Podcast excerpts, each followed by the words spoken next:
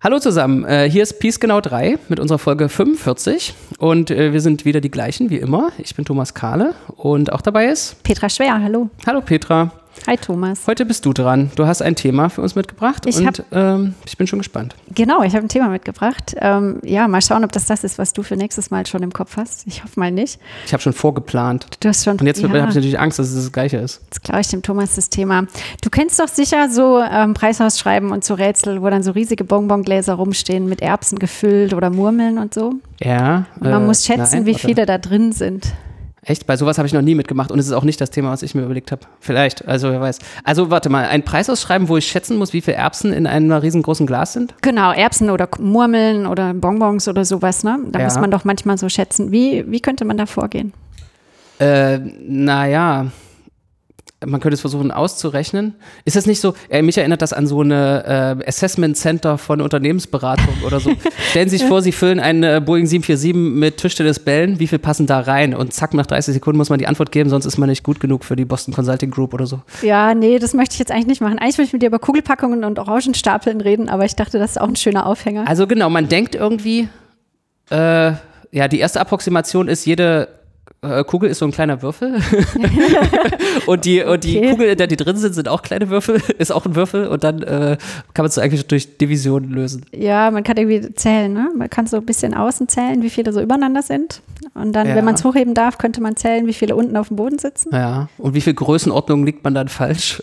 Genau, das, das will ich heute in dieser Episode einmal versuchen rauszufinden, wie viel Größenordnung man dann falsch Aha, liegt. aha. Genau. Also ich möchte mit dir über das optimale Kugelstapeln sprechen. Hm. Kennst du wahrscheinlich das Problem, ne? Das Ja. ist ein sehr, sehr altes Problem, über 400 Jahre alt, äh, auch als die Keplersche Vermutung bekannt. Angefangen hat das mit dem Kanonenstapeln tatsächlich, ist nicht mehr so Ah. zeitgemäß. Ne? Ich dachte immer Orangen auf dem Markt oder so Früchte, äh, Früchte die Genau. irgendwie rund sind. aber historisch kommt es tatsächlich sozusagen Aber es gab doch Früchte vieles, vor Kanonen. Ja, die haben wahrscheinlich auch schon, bevor sie die Kanonen gestapelt haben, die Äpfel so gestapelt. Genau, aber da gab es eben einen, der rausfinden wollte, wie man die besonders platzsparend stapeln kann. Und ähm, dieser Mathematiker, der damit beauftragt war, der hat sich dann eben an Kepler gewandt, der sich auch gerade mit der Frage beschäftigt hat, warum Schneeflocken genau sechseckig sind. Was, wie man äh, jetzt auch vielleicht in den nächsten 30 Minuten noch erfährt, dasselbe Problem in Dimension 2 ist. Aber warte mal, Kepler, Kepler äh, verbinde ich irgendwie mit so Astroberechnungen irgendwie. Genau, der war Physiker, aber auch Mathematiker und der hat unter anderem halt sich auch um dieses Damals war man wahrscheinlich Kugelpackungsproblem noch alles. Ja, da gab es ja, Ja, Mhm. viele so Universalgelehrte, die irgendwie gleichzeitig Philosoph, Mathematiker, Physiker waren. Und die Kommunikation Genau. war nicht so gut. Das heißt, wenn man irgendwen kannte, der sich mit Wissenschaft auskannte, dann äh, man kann man halt den mal erstmal fragen. Äh, hm?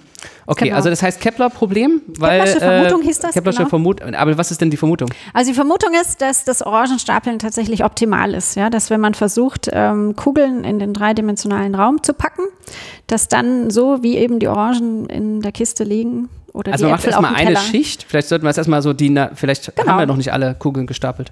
Ja, äh, Tennis, Man macht, ja, man macht erstmal mal. eine Schicht. Und Genau. dann von oben sieht, sieht das dann so aus wie lauter so Kreise, die man so nebeneinander legt, dass die, ähm, dass man so eine gerade Linie, man Ja. kann eigentlich so, ein- nee, wie soll Also ich das sagen, so einfacher ein beschreiben. Gitter. Du legst einen Apfel in die Mitte oder Ja, eine Orange ja.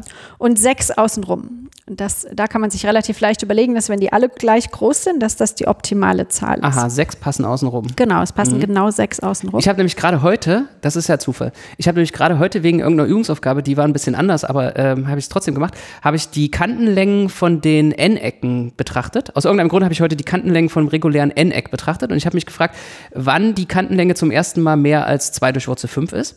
Und ähm, das ist tatsächlich für das Siebeneck der Fall. Und da ist mir auch aufgefallen, dass das Sechseck äh, die Kantenlänge 1 hat, wenn das im Einheitskreis einbeschrieben ist. Und das hat doch äh, damit zu tun. Also wenn ich dann diese, der eine Apfel hat 6, naja, dann müsste ich jetzt noch mal ein bisschen Genau, also, das, also warum das mit Sechsecken gut geht, liegt unter anderem daran, dass du halt mit Sechsecken die Ebene paketieren kannst. Ja, also wenn du mit, ähm, also man kann sich ja vielleicht leicht vorstellen, wenn man ein gleichseitiges Dreieck nimmt oder ein gleichseitiges Viereck, also ein Würfel, dass man dann den, die Ebene komplett lückenlos damit ausfüllen kann, ja, indem immer Seiten aneinander grenzen.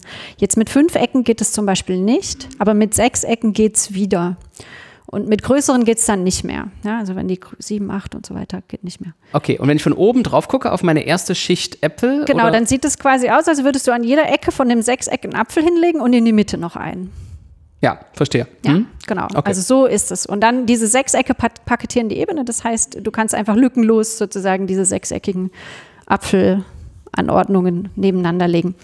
So, und die nächste Schicht, die geht quasi so pyramidenförmig drauf. Also du legst dann in jede zweite Lücke, weil es anders nicht passt, wieder einen Apfel. Ja, also immer sozusagen, wo drei Äpfel aneinander grenzen, da passt ein Apfel rein.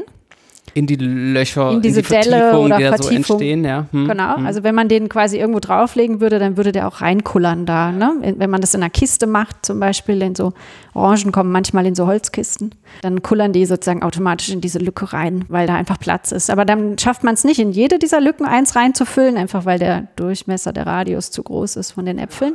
Und du lässt quasi immer welche frei. Also wenn du die zweite Schicht drauflegst, siehst du die unterste noch durch. So Und die bisschen. berühren sich dann in der zweiten Schicht, berühren die sich dann nicht mehr oder nur weniger? Nee, die berühren sich, glaube ich, gar nicht mehr. ne? Ja, Und die Also- dritte Schicht, und die dritte die Schicht ist dann wie die erste. sieht wieder aus wie die erste. Hm, okay, verstehe.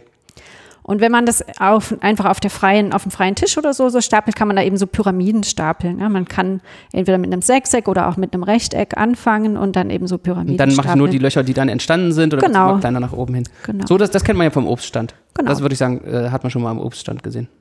Ich würde auch sagen, ich würde auch sagen, dass Kepler das schon mal am Obststand gesehen hat. Ja. Und so lagen halt auch die Kanonen darum. Ne? So, und die Also- Vermutung ist jetzt, Besser geht's nicht. also nicht pro Kiste kriegt man mit keiner anderen Packung mehr äh, Früchte rein. Genau. Hm. Die Und beste. zwar egal, wie die Kiste aussieht. Ja, man kann sich ja vorstellen, sozusagen, man hat immer so ein bisschen Versatz am Rand der Kiste, weil halt der Durchmesser des Apfels vielleicht nicht der Länge der äh, Egal, aussieht? Genau. Also du kriegst. Ist die äh, Vermutung?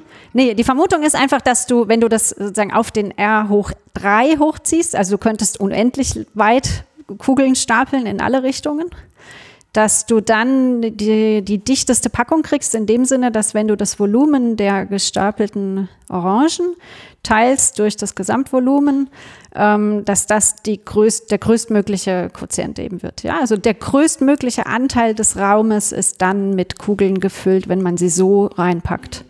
Aber man könnte sich ja trotzdem vorstellen, dass bei ganz bestimmten Packungen irgendwie das doch ganz anders ist. Also die Also wenn man ist, ähnliches Volumen fix vorgibt, dann kann es schon passieren, dass es irgendeine andere also Variante vielleicht nicht ganz gibt, anders, aber wenn ich so eine längliche, längliche Packung habe, äh, die irgendwie, dass ich dann, dann muss ich sie ja einfach hintereinander tun, wenn, wenn sie überhaupt reinpassen und also Genau, also wenn du so Mhm. einen Weinflaschenbehälter nimmst, dann kannst du einfach die Äpfel aufeinander stapeln. mh, genau. Ja, so.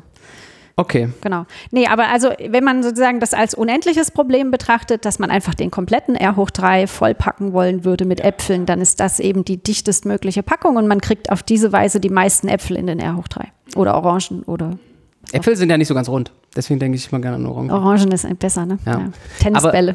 Ist das auch irgendwie, wenn man jetzt so physikalisch denkt, ist das auch irgendwie physikalisch stabil? Also, wenn ich jetzt eine Kiste habe mit Orangen und ich schmeiß die einfach nur so rein, also ich habe eine Kiste, will die mit Orangen füllen und ich schmeiß die, sagen wir mal, die sind jetzt, werden jetzt nicht matschig davon. äh, ich ich werfe ich die, auch was dazu. werf die einfach mal so äh, rein, würde sich dann dieser Zustand auch zumindest irgendwie von selbst annähern? Ist so, oder ist der irgendwie, oder wenn ich die reintue und dann kräftig schüttle? Genau, also das ist wohl so durch? Schütteln ordnet sich das so an. Es gibt auch so in der Chemie so Kristallstrukturen, die so angeordnet sind. Ähm, da hat man das schon beobachtet. Deshalb war ein, das war ein Hint sozusagen, warum man dachte, also, also dass das so eine Art physikalische Genau. Intuition für die Vermutung, ja? Genau, chemikalische wahrscheinlich Oder, sogar. ja. Ne? So Molekülanordnungen, die dann so äh, gepackt sind. Genau, ich habe einiges noch zu der Geschichte von dem, ähm, von dem Beweis, von dem Ding. Also es ist inzwischen Also es bewiesen, stimmt, ja. diese Vermutung. Aber das genau. ist doch so ein, äh, wenn ich mich recht entsinne, so ein Beweis, der ziemlich lang und kompliziert ist und Ja. Computer noch benutzt und alles mögliche. Sollen wir erst darüber reden? Weil ich, ich wollte auch dasselbe Problem in Dimension 2 nochmal Ah ja, oh, ne, das ist vielleicht ganz gut. Dann Aber guck mal erstmal Dimension 2 an. Also vielleicht erstmal dieses Problem kann man natürlich sich für beliebige R hoch Ns fragen, ja, also beliebig dimensionale Räume. Also eins, in Dimension 1 ist irgendwie klar, ne? da ist eine eindimensionale Orange, ist einfach so ein Strich. Äh, ja. Und die Mhm. kann man halt nahtlos nebeneinander setzen. Wenn man die schält, muss man nur so zwei Punkte entfernen. Ja, genau. Und da ist irgendwie klar, sozusagen, das kriegt man zu 100 Prozent gefüllt, ne? Mhm. wenn die sich berühren dürfen an der Schale. Gut, also das ist einfach zu lösen. Dimension 2 ist tatsächlich diese Sechseckpackung, also die erste Schicht, die wir vorhin beschrieben haben, die optimale. Und da kann man auch relativ gut ausrechnen, und da kommen deine Seitenlängen ähm, äh, von der linearen Algebra mit ins Spiel, äh, wa- was für eine Dichte das hat. Man kann das nämlich, da kann man nämlich das wirklich einfach mit der Sechseck. Einfach Vergleich von einem. Sechseck zu einem Kreis. Genau. Zu dem Kreis, der da drin liegt, dem Genau. größten Kreis. Ja, hm. Also man Ja. muss sich halt Die ausrechnen, was Sechsecke packen dicht.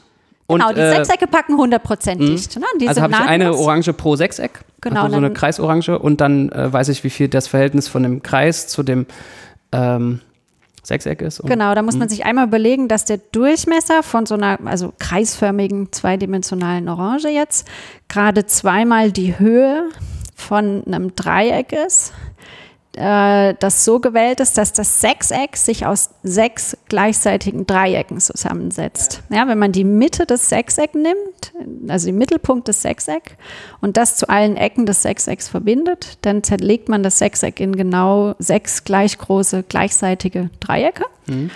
Und äh, die Höhe von diesem Dreieck ist genau der Radius von dem größtmöglichen Kreis, der da reinpasst in das Sechseck.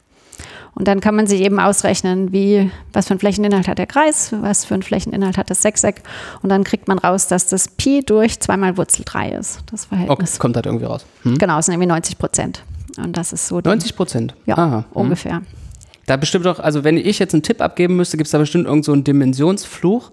Das heißt, wenn die Dimension hochgeht, wenn ich jetzt Kugeln packe in hoher Dimension, Wird es äh, schlechter. wird es äh, total ineffizient. Ich weiß jetzt nicht mehr genau, aber da gibt es schöne Grafiken, können wir noch verlinken. Also da gibt es wirklich auch so statistische Erhebungen, ähm, die man machen kann, weil man kennt natürlich viele Packungen, von denen man nicht weiß, ob die optimal sind oder nicht. Und da kann man schon so obere und untere Schranken ausrechnen für die optimalen Packungen und das wird tatsächlich tendenziell ineffizienter, je größer die Dimension wird.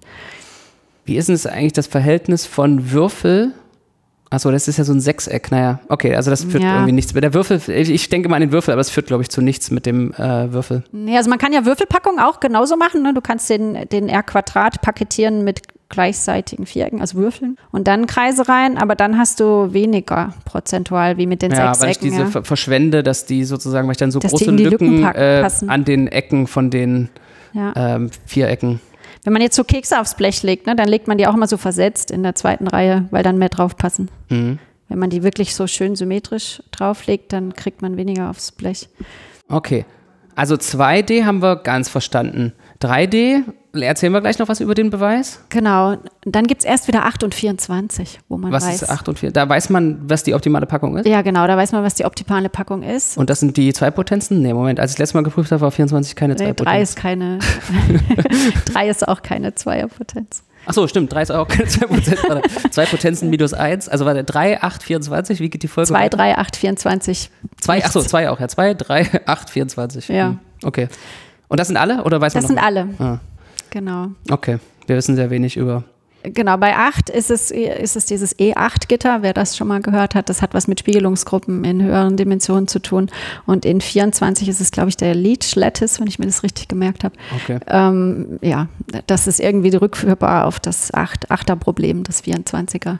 Ist auch die gleiche Autorin. Ähm, das war, ich habe mir es rausgeschrieben, in 2016 ähm, Marina Wiasowska.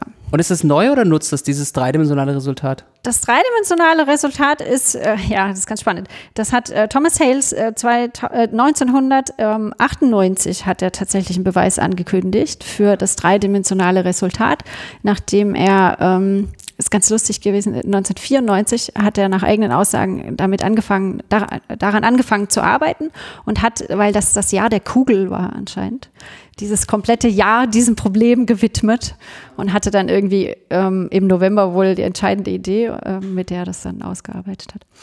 Genau, aber das sind wohl 300 Seiten und 50.000 Zeilen Code. Und der Ähm, Code ist auch nicht Experiment oder so, sondern der Code ist Teil des Beweises, Der weil der Computer ist- irgendwelche Fallunterscheidungen nachprüfen muss. Genau. Ah, ja. Genau, also es sind irgendwie 18.000 Fälle, die man da abklopfen muss, ja. größenordnungsmäßig und der Computer hilft halt, diese Fallunterscheidung zu machen. So, Also du kennst mich, ich bin ein großer Freund von Computern und ich traue dem Teil des Beweises mehr als den anderen 300 Seiten. Genau. Ähm, aber es ist natürlich wieder so eine Frage, ob man dem jetzt glaubt. Ja? Also ich, äh, meine Probleme sind immer sozusagen bei den 300 Se- menschengeschriebenen Seiten und bei den Ideen, die dann dazu führen.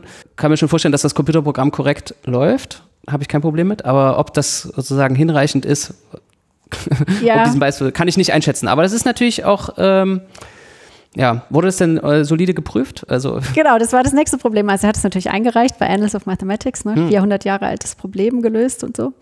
Ähm, und dann haben die wohl sieben Jahre ähm, das begutachtet und sind also irgendwie mit einem Team von zehn, also ich, Mathematikern. Wenn, meine, meine Deadline ist ja immer, wenn ich sowas zu einem Journal schicke und ich höre nach einem halben Jahr nichts, dann frage ich nochmal nach. Aber er, er hatte wahrscheinlich auch nachgefragt, dann haben sie gesagt, ja, dauert ein bisschen. Genau, also so stelle ich mir das vor. Ne? Der wird jedes Jahr mal hingeschrieben haben, wie sieht es denn aus mit meinem Beweis? Hm. Und dann, ja, ja, genau. Und am Ende gab es dann so eine Aussage wie, ja, wir sind uns 99 Prozent sicher, dass der Beweisansatz richtig ist und deshalb drucken wir das ab. Und es war halt irgendwie super unbefriedigend, weshalb der ähm, Hales sich auf den Weg gemacht hat und das mit einem formalen Beweischecker überprüft hat. Das ist formal, formalisiert, der Beweis? Ja. Oh, fantastisch. Na dann glaube ich. Oder? Na dann, dann ist ja klar. Dann genau, weil der stimmt's. sagte selber, okay, also wenn die Referees das nicht hinkriegen, ich selber kann meine Hand auch nicht ins Feuer legen, dass ich auf den 300 Seiten nicht irgendwo einen Fehler gemacht habe aber ich will mir sicher sein, dass diese Vermutung richtig ist. Aber das muss ich jetzt mal erklären, dass das äh, auch alle würdigen können, was das bedeutet. Erklär also das ja. bedeutet, wenn man so einen normalen Beweis hat, dann schreibt man den eben in äh, diesem Fall in Englisch auf und äh, da sind eben für einen Computer ist es nicht möglich, dieses, was wir auf Englisch schreiben, nachzuprüfen auf eine mechanische Art und Weise. Aber man könnte den Beweis auch versuchen zu formalisieren, wie man das nennt, also in einer anderen Sprache, in so einer Art Programmiersprache, zu aufzuschreiben, den Beweis, alle Argumente, die man verwendet und eben alle Annahmen, die man macht, welche Aussagen werden als wahr angenommen. Und damit hat man dann, wenn, wenn es gelingt, diese Formalisierung auszuführen und man genug Rechenzeit hat, also das, der, das Computerprogramm, was dann diese formalisierten Beweis prüft, auch terminiert, also durchläuft, also der Beweis nicht zu groß für so ein Prüfungsprogramm ist. Wobei ich mir sagen lassen habe, dass das eigentlich eher seltener das Problem ist, also die Formalisierung wirklich zu finden und alles genau aufzuschreiben. Ähm, ist das größere Problem. Ist das größere oft, Problem. Ja. Äh, dann kann man sich im Prinzip sicher sein, dass der Beweis stimmt. Also sozusagen, wenn alle Annahmen wahr sind, die als wahr angenommen werden, dann stimmt er auch. Weil es ist einfach, genau, Computer also machen nur Fehler, wenn sie kaputt sind. Und diese Fehlerwahrscheinlichkeit, die kann man eben so stark minimieren, indem man es einfach nochmal auf einem anderen Computer laufen lässt, dass man sich dann wirklich sicher sein kann. Sicherer als bei allem, was Menschen je gemacht haben. Genau, es gibt ja auch unabhängige Beweischecker, ne? also so Systeme, die komplett unabhängig voneinander laufen. Und wenn man das dann durch mehrere laufen lässt, dann ist es ja sowieso auch ne, minimiert diese Fehlerquote, genau. Aber das war wohl auch der größte Aufwand in dem Fall, überhaupt diesen Beweis in einen formal checkbaren Beweis zu übersetzen. Ja, ne? Also ja, es gab da ja schon schwer. jede Menge Code, die da verwendet wurde und so. Das war wahrscheinlich der, das kleinere Problem, den Teil zu übersetzen, weil das eh schon sozusagen in computernah formuliert war. Aber halt die 300 Seiten Text, die dann noch an Beweis dabei waren, die mussten halt formalisiert werden. Ne? Und das hat auch äh, mit einem Team von 20 Leuten irgendwie äh, ewig gedauert. Also 17 Jahre später ist der formalisierte Beweis erschienen dann. Ähm, das ist, ich finde es total beachtlich, dass es überhaupt gelungen ist, ja, so einen ähm, relativ komplexen Beweis ähm, zu formalisieren. Ja, ist äh, fantastisch. Genau, ist so ein Optimierungsproblem, ein ziemlich großes. Also von daher eignet sich das vielleicht auch sehr gut als, ähm, als Beweis, äh, der dann formalisiert wird, weil es eben sehr konkrete Ungleichungssysteme sehr interessant, sind. ja. Diese formalen Beweisprüfungsmethoden, äh, also diese Programme, die dann diese formalen Beweise prüfen, arbeiten sehr viel mit linearer Optimierung, die ja. eben äh, sehr schnell äh, berechnet werden kann. Genau, und dieses Problem an sich mit den Kugelpackungen ist halt schon so ein Optimierungsproblem, ne? weil man halt. Das stimmt natürlich, ja. Hm. Äh, weil man einfach verschiedene, verschiedene Packungen sozusagen gegeneinander vergleichen muss, ja, und da eben die Dichte ähm, gegeneinander vergleichen muss, genau. Wusstest du, dass diese ähm, formalen Beweischecker eigentlich auf Leibniz zurückgehen, 17. Jahrhundert? Also der Name Leibniz, den verbinde ich schon irgendwie mit den ersten Ideen zu zur Berechnung von Mathematik. Also so diese Idee, alles ist Berechnung, auch ein Beweis, zumindest zu prüfen, ist auch eine Form von Berechnung. Also so eine Art Universalität des Rechnens war, glaube ich, in Leibniz-Denken irgendwie vertreten, aber Mehr weiß ich dazu jetzt auch genau, nicht. Genau, also der hat wohl so eine Universalsprache entwickelt gehabt, mit der er versucht hat, rationale Gedanken sozusagen in so einer formalisierten Sprache auszudrücken. Der hat sich auch viel mit so Logikfragen beschäftigt und wollte dann eben, dass man zukünftig Meinungsverschiedenheiten in der Wissenschaft eben dadurch lösen kann, dass man die in die Universalsprache übersetzt und dort einfach sozusagen formal prüft, wer recht hat. Ja, und das ist ja im Prinzip genau das, was diese Beweischecker machen. Ja? Also die, die, diese verbalisierten Beweise werden im Endeffekt übersetzt in, naja, Formeln in irgendeiner Weise, ja, die der Computer dann nachprüfen ja. kann. Also Leslie Lamport, der Erfinder von LaTeX, der hatte mal so einen Artikel, wo er auch argumentiert, dass wir durch den Fortschritt, dass wir Gleichungen und Berechnungen nicht mehr aufschreiben in der Sprache, sondern ein Kalkül dafür entwickelt haben. Also, dass wir schreiben, x plus y ist gleich 7 für eine lineare Gleichung in diesem Fall, anstatt wie man es vor 200 Jahren gemacht hätte, die erste Unbekannte addiert mit der zweiten Unbekannte, ergibt die Zahl 7 als Satz hat uns unglaublich weitergebracht. Hat eben sowas wie, hat natürlich erstmal sowas wie Computeralgebra überhaupt ermöglicht, hat uns aber auch bei der geholfen, einfach die Dinge richtig zu machen, weniger Fehler zu machen.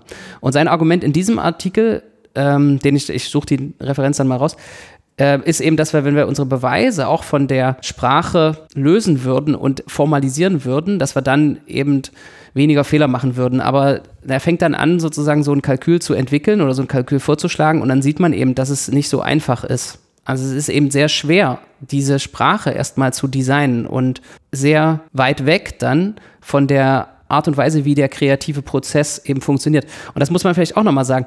Es hätte dem Thomas Hales ja jetzt nie geholfen, den Beweis zu finden oder wahrscheinlich wenig geholfen, den Beweis zu finden, so ein Computerprogramm zu haben, selbst wenn das unendlich schnell wäre. Das Einzige, was ich mir vorstellen kann, und ich finde das sehr faszinierend, ist, dass während man Mathematik macht, so ein Programm nebenbei läuft dass man zwischendurch schon mal so Zwischenschritte überprüft. Und ja. man so ein bisschen kommuniziert mit diesem Programm. Mhm. Also das heißt, während ich versuche, einen Weg durch den Dschungel zu finden, da mache ich mal, also sagen eine Fallunterscheidung. Ja? Es gibt natürlich binäre Fallunterscheidungen, da ist man sich immer sicher. Ja? Die Menge ist linear unabhängig oder sie ist linear abhängig und ich kann diese zwei Fälle unterscheiden. Aber es gibt auch kompliziertere Fallunterscheidungen, auf die ja, man trifft. Irgendwelche kombinatorischen Konfigurationen. Irgendwelche kombinatorischen sowas, ne? Konfigurationen. Und dann sagt das Computerprogramm, ich fange an zu formalisieren, aha, jetzt würde ich eine Fallunterscheidung machen und sofort sagt das Computerprogramm, die Fallunterscheidung ist nicht vollständig. Da könnte ich mir schon vorstellen, dass es ein mächtiges Werkzeug ist und natürlich die Gewissheit, äh, dass man irgendwann fertig ist. Dazu muss es aber erstmal halt in so einem benutzbaren, also ne, alltäglich verfügbaren ähm, Zustand sein, sage ich jetzt mal. Ne? Ja. Also wenn wir jetzt irgendwie Mathematiker oder Maple anwerfen, dann kann man da direkt was eintippen oder Sage oder was auch immer ne? und was rechnen mit. Ähm, das war ja, sag ich mal, in, in den, als das noch in den Kinderschuhen steckt, da auch nicht so einfach. Äh, dann braucht es irgendwie einen großen Server, wo die Programme laufen und so. Aber heute, das ist auf jedem kleinen äh, Tablet verfügbar, im Handy und überall. Ähm, das benutzt auch jeder. Und ich glaube, irgendwann werden wir auch dahin kommen, dass wir diese formalen Beweischecker im Alltag benutzen. Dieses Jahrhundert noch? Das weiß ich nicht. Also wir, wir meinst du, äh, wir also Mathematikerinnen und Mathematiker ja, oder, oder ja, wir ja, beide? Wir Mathematikerinnen und Mathematiker. Ja, ich würde es, ähm, es ist leider sowas, leider, leider, leider, ich muss mir so ein bisschen selbst ähm, auf die Zunge beißen, sowas, wo man immer sagt, oh, das würde ich total gern mal machen, aber man macht es nie. Ja, weil es halt weil, ein riesen Anfangsinvest ist. Ja, weil es ein riesen Anfangsinvestment ja. ist und man, wenn man es, also ich meine, ich habe auch schon mal so ein Tutorial, damals gab es äh, Coq, also wie Hahn auf Französisch, so ein äh, Prüfchecker, den ich vor ach was, wie acht Jahren, zehn Jahren oder so mal das erste Tutorial gemacht habe. Und es ist halt wirklich steil, die Lernkurve. Mit was man sich sozusagen auch technisch auseinandersetzen muss. Es ist eben nicht natürlich, noch, noch nicht. Vielleicht, ich meine, es sind auch wieder viel, Zeit vergangen und was ich höre, sind so äh, Lean ist wohl eins von den äh, Systemen, die jetzt viel genutzt werden und man liest auch da tolle Übersichtsartikel. Äh. Ja, Scholz ist da, glaube ich, auch aktiv, der das irgendwie nutzt und vorantreibt. Ja, spannende Sache. Genau, also Hales äh, selber sagt, ich finde, formale Beweise müssen dringend Mainstream werden in der Mathematik. Das hat er gesagt, nachdem sein formaler Beweis dann ihm selbst Seelenfrieden verschafft hat. Ähm, ja, also ich denke, das wird kommen. Ne? Also können wir. Fragt sich nur wann. Fragt sich nur wann, ja, ja genau. wann sich das durchsetzt. Könnte man sich natürlich auch vorstellen, dass so auf dem Archive, irgendwie äh, denke ich, wir haben da schon mal drüber geredet, zumindest äh, kurz oder so, äh, dass man, äh, wenn man was aufs Archive hochlädt, das äh, Archive äh, das, kurz das Archive auch direkt äh, nachprüft, ob das auch stimmt. also man ja. lädt nicht nur das Tech-File hoch, sondern auch eine äh, Formalisierung von der Arbeit und wird dann Das würde den Referieprozess auch total verändern. Ne? Dann könnte der Referie oder die. Der, ich sage nur interessant oder nicht interessant. Richtig ist es ja. Ja, oder dass man halt sich wirklich darum kümmert, dass das so aufgeschrieben ist, dass Leute das nachvollziehen ja. können, ja, und nicht nur jetzt, dass es technisch korrekt ist, sondern dass es wirklich um die Gestaltung des Artikels auch geht, dann in dem Referierprozess. So, eine letzte provokante Frage habe ich noch. Braucht man solche Beweise überhaupt? Ja, also seit 400 Jahren ähm, haben Mathematiker danach gesucht, das zu beweisen, aber in Wahrheit stapeln halt doch einfach alle auf dem Markt, die Orangen, ja. so wie immer. Also ein bisschen wie mit Fermats letzten Satz und allen möglichen so Sätzen, die irgendwie nach Ende aussehen von irgendeiner. Naja, man, was haben wir jetzt davon? Ne? Also wir wissen, okay, das ist die optimale Packung. Also ich meine, abgesehen davon, dass ich das immer spannend finde, solche Dinge auch tatsächlich zu beweisen, weil die einfach intrinsisch interessant sind. Ähm also das ist eine Antwort natürlich. Man hat Seelenfrieden, weil man die Antwort auf eine lange offene ja. Frage hat. Aber die zweite Antwort ist natürlich, dass man noch nicht weiß, wofür das gut sein wird. Denn die Mathematik entwickelt sich weiter und auch wenn es jetzt noch kein Paper gibt, das mit, in dem der Beweis irgendwie anfängt, weil die Köppler-Vermutung stimmt, folgt irgendwas, ähm, heißt es ja nicht, dass es das niemals geben wird. Das stimmt. Also, ich weiß nicht, das ist so eine Erinnerung an in einem von diesen Videos äh, zur Formalisierung, um darüber noch mal, äh, darauf nochmal zurückzukommen. Äh, da hat jemand, äh, also es war so ein in so formalisierten System nimmt man irgendwelche Aussagen als wahr an und leitet daraus irgendwas ab und der Computer prüft dann, ob äh, das wahr war. Und da wurde eben vermaßt letzter Satz, also dass äh, x hoch 3 plus y hoch 3 gleich z hoch 3 keine ganzzahlige äh, Lösung hat, ähm, wurde als wahr angenommen und daraus wurde bewiesen, dass es unendlich viele Primzahlen gibt. Mhm. Also das äh, ist natürlich ein Spaß. Ja. Äh, eine kleine neckische Spielerei, aber ähm, also auch dieser, diesen vermaßletzten Satz, den sehe ich halt auch als so ein äh, Resultat, der bestimmt nochmal irgendwo, oder der ist vielleicht schon in der Zahlentheorie, ich kenne mich in Zahlentheorie nicht aus, äh, nützlich. Der sieht aus wie ein Ende und auch bei diesem Kugelpackungssatz äh, wird es nicht das Ende der nee, Mathematik wahrscheinlich sein. nicht, genau. Ähm, ja, jetzt äh, vielleicht noch zur Anfangsfrage zurück, wie viele Kugeln jetzt in so einem Glas drin sind. Ich verrate mal, dass so eine optimale Kugelpackung in Dimension 3 äh, ungefähr 75 Prozent Dichte hat. Kann man ausrechnen. Ja, das kann man natürlich, diese Größenordnung kann man natürlich auch dazu benutzen, jetzt abzuschätzen, wie viele Kugeln da drin sind. Wenn man nämlich ungefähr das Volumen von dem Glas schätzen kann, und den Radius eines Dinges weiß, dann äh, kann man das ausrechnen. Genau. Das ist jetzt eine Übungsaufgabe für uns. Aber ich Zuhörer. glaube, ja, jetzt bin ich schon wieder auf dünnem Eis, aber ich glaube, man muss aufpassen, jedenfalls in anderen Dimensionen mit so freien Volumina. Also wenn irgendwie das, wenn es da einen Rand gibt, der irgendwie vorbeschrieben ist, also wenn man so in so ein Ellipsoid Kugeln packen oder so, äh, das, das wird schon ganz schön, das, das sind also ganz so genau kriegt man es dann offene, offene kombinatorische raus. Probleme und da gibt es, glaube ich, auch andere äh, Lösungen. Aber das müsste ich jetzt nochmal recherchieren. Also es gibt super viele spannende Fragen, die damit zusammenhängen. Ich verlinke da auch mal eine Webseite, wo eine ganze Menge aufgelistet ist. Und wie war das jetzt mit Hören? Also was kannst du, hast du zur Dimension 4 irgendwas? Oder? Nix. Gibt's nix. Man ja, weiß. Also es gibt so untere also Schranken genau, und obere es gibt halt irgendwelche so, Packungen, die genau. man hatte irgendwelche Packungen, die ja. man untersuchen kann und man Kannst natürlich zufallsgeneriert beliebige Packungen auch erzeugen und so und die dann irgendwie ausrechnen, aber man weiß halt nicht, was das Optimale ist. Tja. Ja. Ist ein bisschen deprimierend tatsächlich. Aber es ist eigentlich mal gut, dass es für dreidimensional äh, gelöst ist. Dann, also, genau. Also ja die Orangen bitte. Erstmal was physikalisch Relevantes. Ja.